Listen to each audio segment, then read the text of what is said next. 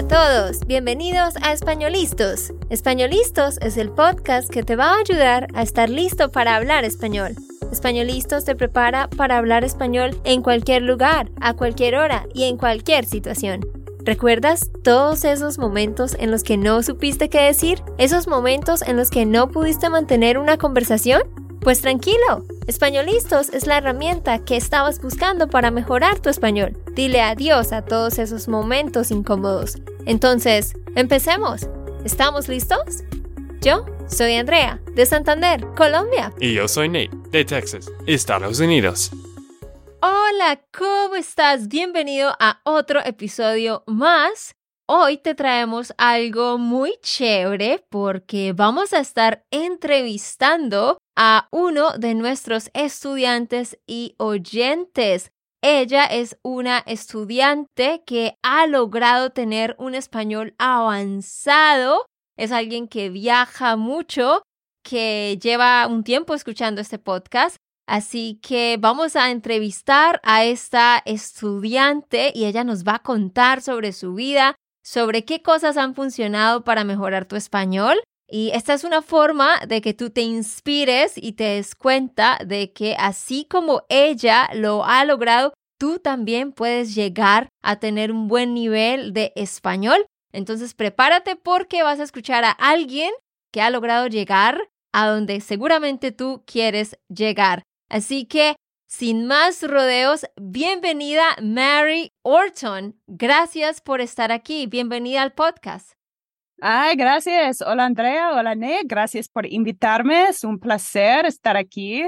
Y sí, llevo mucho tiempo escuchando el podcast y, y usando los videos de YouTube y me ha ayudado mucho. Muchas gracias. Ah, súper. Bueno, entonces explícanos un poco sobre ti o dinos un poco sobre ti. ¿Dónde vives? ¿Qué haces? Ahora vivimos en el estado de Washington, en Spokane, porque mi esposo trabaja para los militares. Y pues más sobre mí, nací en el estado de Idaho y tengo una familia bien grande. Soy la mayor de siete, siete hijos. Ah, interesante. Y sí, actualmente trabajo como enfermera. Ajá. Te iba a decir, eso es, ah, no es muy común, ¿no? Aquí en Estados Unidos. Sí, bien poco común, pero al crecer fue un poco loco, pero ahora me gusta mucho tener una familia grande. Somos bien cercanos y sí es algo que me gusta mucho. Qué chévere. Iba a decir que tú sabes que así es en la cultura latina, ¿no? Tenemos Sí, familias ¿verdad? grandes, así que tienes Sí, como claro. un toque latino ahí. Pero dijiste que trabajas como enfermera, ¿sí? Sí, trabajo como enfermera y pues ahora trabajo en, en un puesto un poco diferente en las casas de mis pacientes. Básicamente manejo a todas partes de la ciudad para hacer visitas en las casas de mis pacientes. Pero en el pasado empecé a trabajar en, en un hospital. Trabajé en, ah, ¿cómo se dice? Una unidad médica normal por dos años y después de eso nos mudamos a la capital de Utah porque mi esposo estaba estudiando y cambié mi trabajo y trabajé en una unidad de cuidados intensivos por dos años más o menos. Ahora hago este trabajo un poco diferente en las casas de mis pacientes. Sí, es un poco más tranquilo. El horario es mejor. No tengo que trabajar durante las noches y me gusta eso.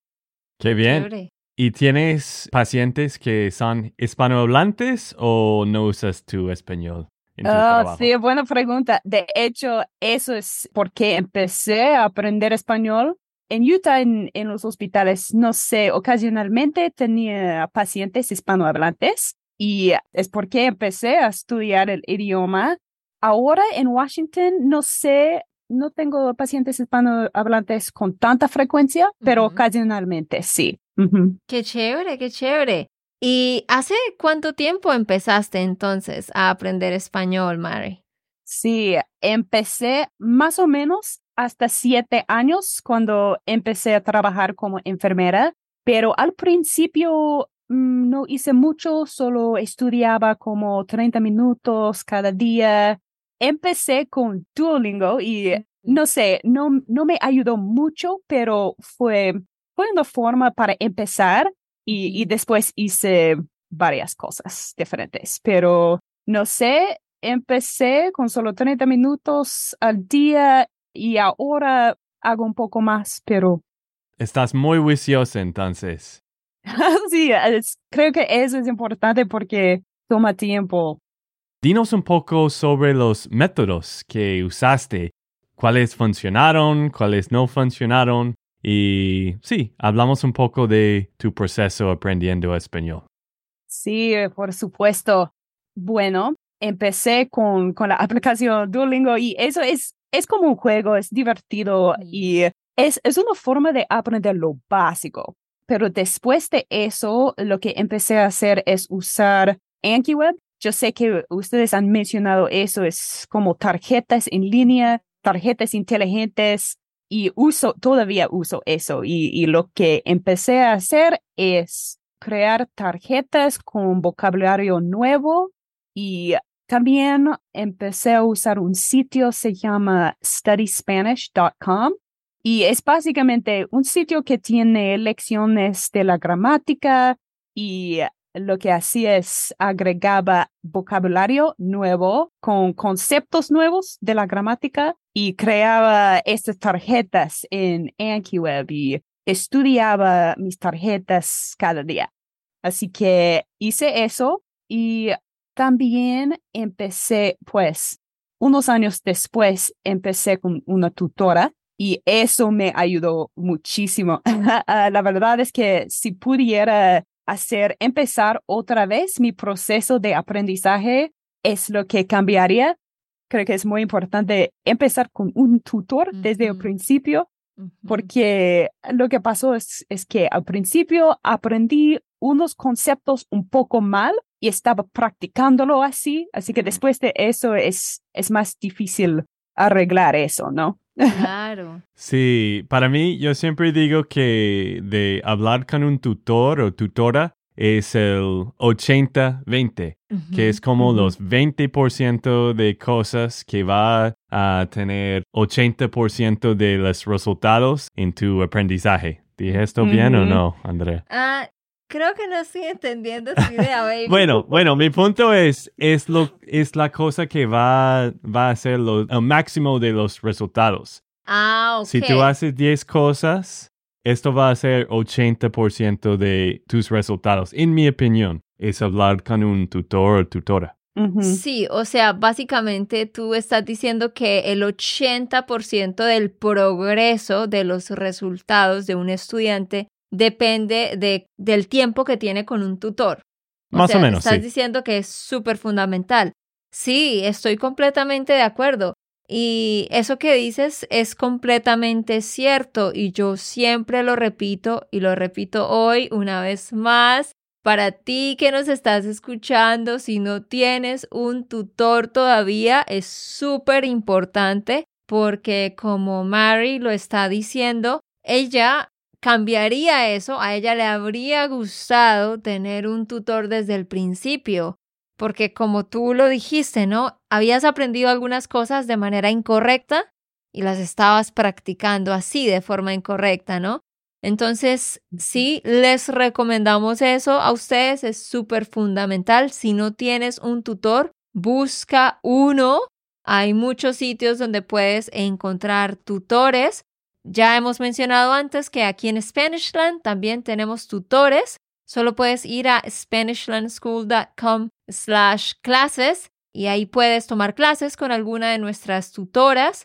Es súper importante y quiero decir algo, muchas veces los estudiantes piensan, voy a esperar hasta que yo tenga un nivel conversacional para tener un tutor.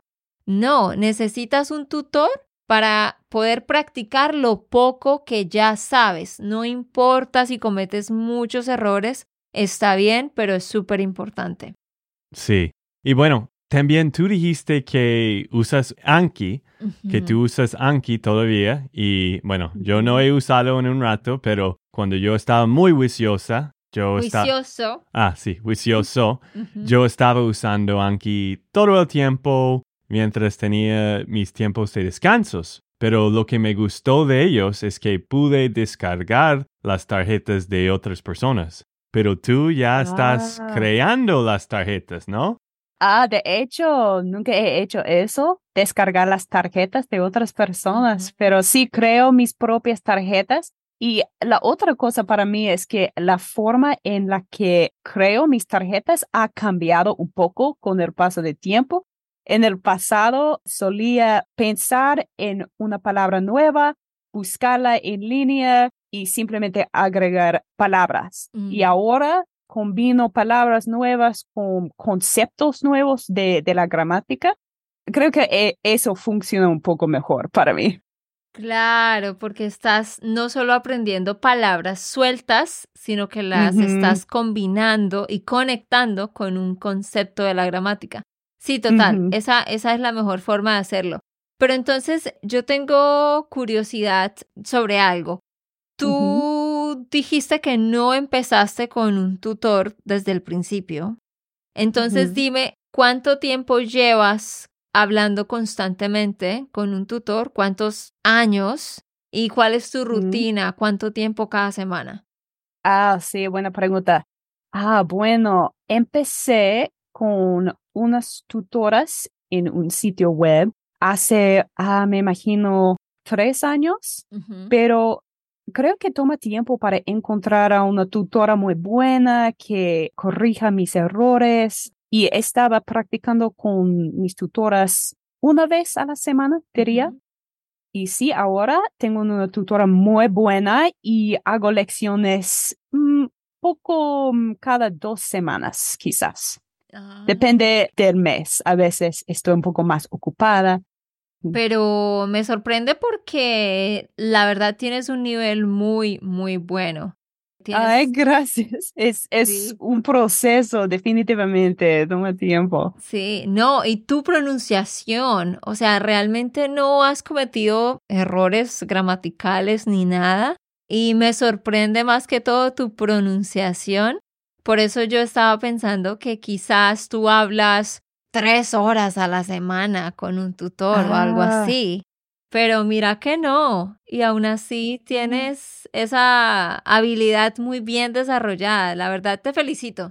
Has alcanzado gracias. bastante. Y les iba a decir otra cosa que creo que me ha ayudado mucho con la pronunciación. De hecho, es, es cantar. Canto mucho. Es un poco chistoso, pero escucho un montón de canciones en español y canto cuando estoy manejando.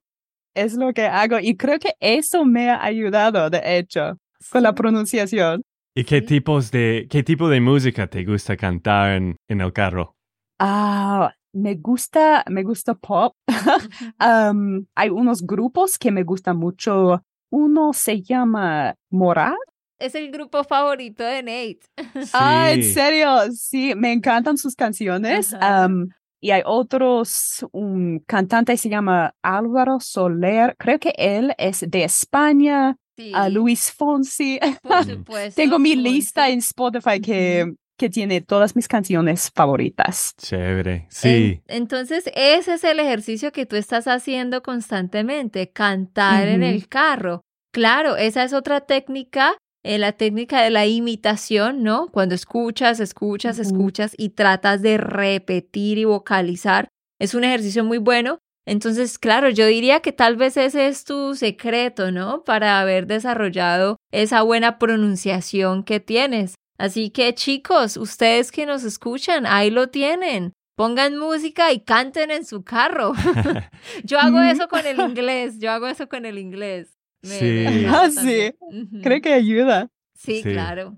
Entonces, los que están escuchando no más de Taylor Swift, tienes que escuchar Morat. Que de hecho fuimos a un concierto. Esta banda es de Colombia, pero ellos tienen muchos conciertos en España, porque viven en España, creo. Y, uy, son muy buenos. Me encanta la música de ellos. Es pop, pero sí, tiene muy buenas voces y muy buen ritmo. Hagamos una pausa un momentico para recomendarles a nuestros oyentes algunos grupos y no sé si tú no conoces estos, Mari, los puedes empezar a escuchar. ¿Cuáles cantantes les recomiendo? Bueno, de Colombia tenemos Morat, tenemos Carlos Vives, Fonseca, Andrés Cepeda, Shakira, por supuesto. Mm, también de México tenemos a Ricardo Arjona, tenemos a, a ver, ¿a quién más? Ay, no puedo pensar en más, pero bueno, ahí tienen algunos, pero sí definitivamente busquen música, eso sería muy bueno para ustedes. Así que Mari, has estado usando Anki Web, que también ellos tienen una aplicación, la aplicación de Anki para crear flashcards o tarjetas. Has estado escuchando música y cantando, has estado teniendo clases con un tutor y tú nos habías dicho de un sitio web donde tú descargas las canciones, las letras de las Ah, canciones. Ah, las letras. Ah, sí, de hecho, uso ocasionalmente un sitio, se llama lyricstraining.com y básicamente puedes escuchar la canción y escribir, tratar de escribir las letras y para mí es una forma de, de practicar mi, mi escucho, Escucha. eh, escucha, ah, gracias. Y sí, uso eso ocasionalmente también. O sea que cuánto tiempo en promedio le dedicas a tu español cada día? ¿Qué dirías? Ahora mm, diría una hora y media cada día.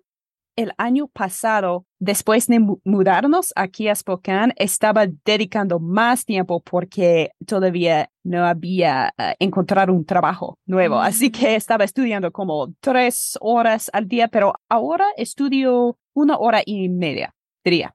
Super. Lo que me gusta mucho de tu rutina es que tú tienes un trabajo full time y tienes otras cosas, me imagino también con tu esposo, pero tú pues trataba de hacer algo más inmersivo, porque cada persona tiene que manejar todos los días. Entonces tú, bueno, ¿qué puedo hacer? No voy a escuchar la, la noticia o no voy a escuchar música en inglés, voy a escuchar en español y mejorar mi aprendizaje. Pero lo que quería preguntar también es, ¿qué métodos, métodos o métodas? Métodos. métodos usaste que no funcionó para ti? Tú Ah, dijiste, sí. tú dijiste un poco sobre Duolingo y, bueno, Ujú, eso es una buena introducción al idioma, pero ujú. para mí es, puedo notar, cuando alguien dice, estoy aprendiendo solo por Duolingo, normalmente es no, lo mismo, pienso.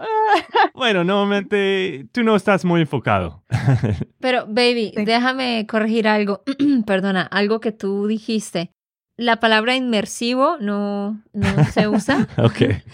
Sino tú lo que querías decir es que ella creó un ambiente de inmersión. Eso. Creó su propio ambiente de inmersión. Muy bien, sí, Mari, ahora dinos, ¿qué fue lo que no funcionó para ti? Sí, buena pregunta. Diría tratar de agregar palabras que, o sea, en el pasado pensaba en una palabra que no conocía en español y la buscaba por internet como en Google Translate, pero el problema con eso es que a veces no se traduce bien y es mejor para mí encontrar expresiones o palabras en, por ejemplo, en una serie en Netflix o en los videos de YouTube que ustedes tienen, porque puedo saber que esto es español real en Claro. vez de usar una máquina. Estaba haciendo eso por un rato en el pasado, agregar palabras em, que traducía en el traductor en, en Google y eso no funcionó realmente. Muy bien. Y bueno, ya ustedes han escuchado lo que ha funcionado para ella y vemos los resultados. Así que vayan, descarguen la aplicación de Anki o vayan a Anki Web, A-N-K-I. Puedes crear tus propias flashcards. Vayan y escuchen música en español y escúchenla y cántenla en el carro y también busquen un tutor, ¿no? Sí, y bueno, hay algo más que María hace que no hemos hablado y tú te gusta viajar. Entonces tú viajaste por el mundo latino, ¿cierto? Sí, me gusta mucho viajar y he visitado varios países en Latinoamérica y en Europa también. Y es una forma para mí poder practicar mi español en, en países diferentes y practicar a escuchar acentos diferentes. Sí. Sí, sabemos que tú viajas bastante y también tienes un blog, ¿no? Sí. Cuéntanos un poquito sobre qué escribes en este blog y cuál es el sitio donde pueden encontrar tu blog. Sí, claro. El sitio es romarytravel.com y sí, es, es un blog de viajes y la idea es que es un blog con, por ejemplo, itinerarios y tips para los que quieran viajar, pero quizás no tengan mucha experiencia. Y sí, es para ayudarlos. Básicamente, sí, escribo artículos con itinerarios, con consejos, listas de, por ejemplo, los mejores hoteles en una ciudad.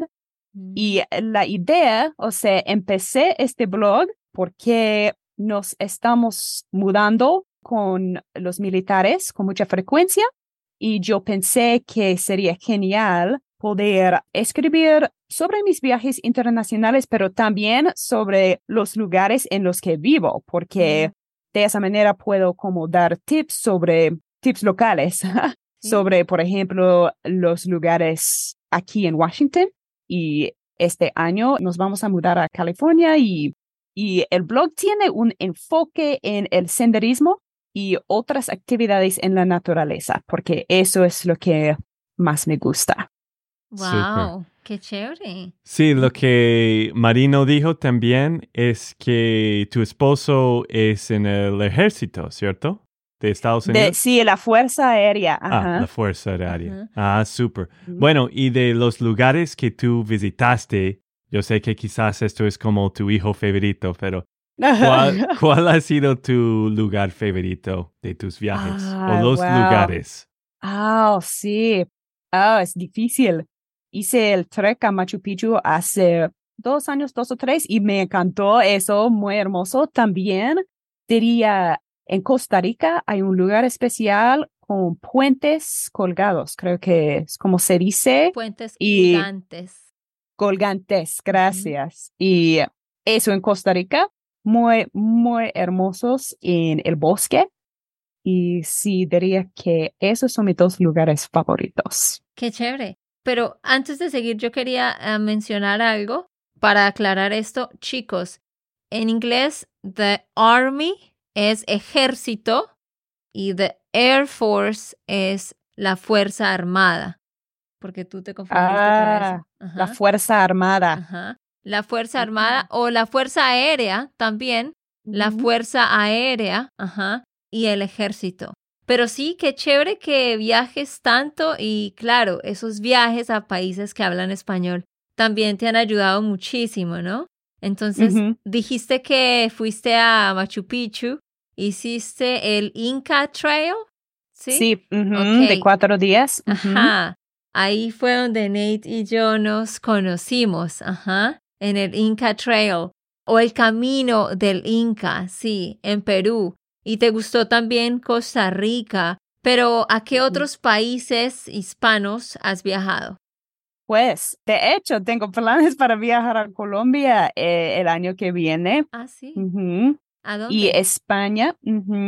Pues a Colombia voy a viajar en eh, febrero. ¿A, a qué parte? ¿A qué parte? A Bogotá, a Medellín y a Santa Marta para hacer otro trek eh, a la ciudad perdida Ay, de cuatro días. Sí. chévere. La verdad, la, la familia de Andrea siempre está diciendo, hay que hacer la ciudad perdida. Pero, Pero- nunca lo hacemos. La verdad, bueno, yo tengo un poco miedo porque ellos dicen que tiene que dormir en hamacas. Hamacas. Sí, exacto. Hamacas. Hamacas. Ajá. Hamacas. Y la verdad es que estoy un poco preocupado por eso también porque no duermo bien en hamacas para nada. Sí. Mm. Entonces, bueno, vamos a ver. Por eso es que Nate no ha querido hacerlo, porque no, no va a poder dormir bien.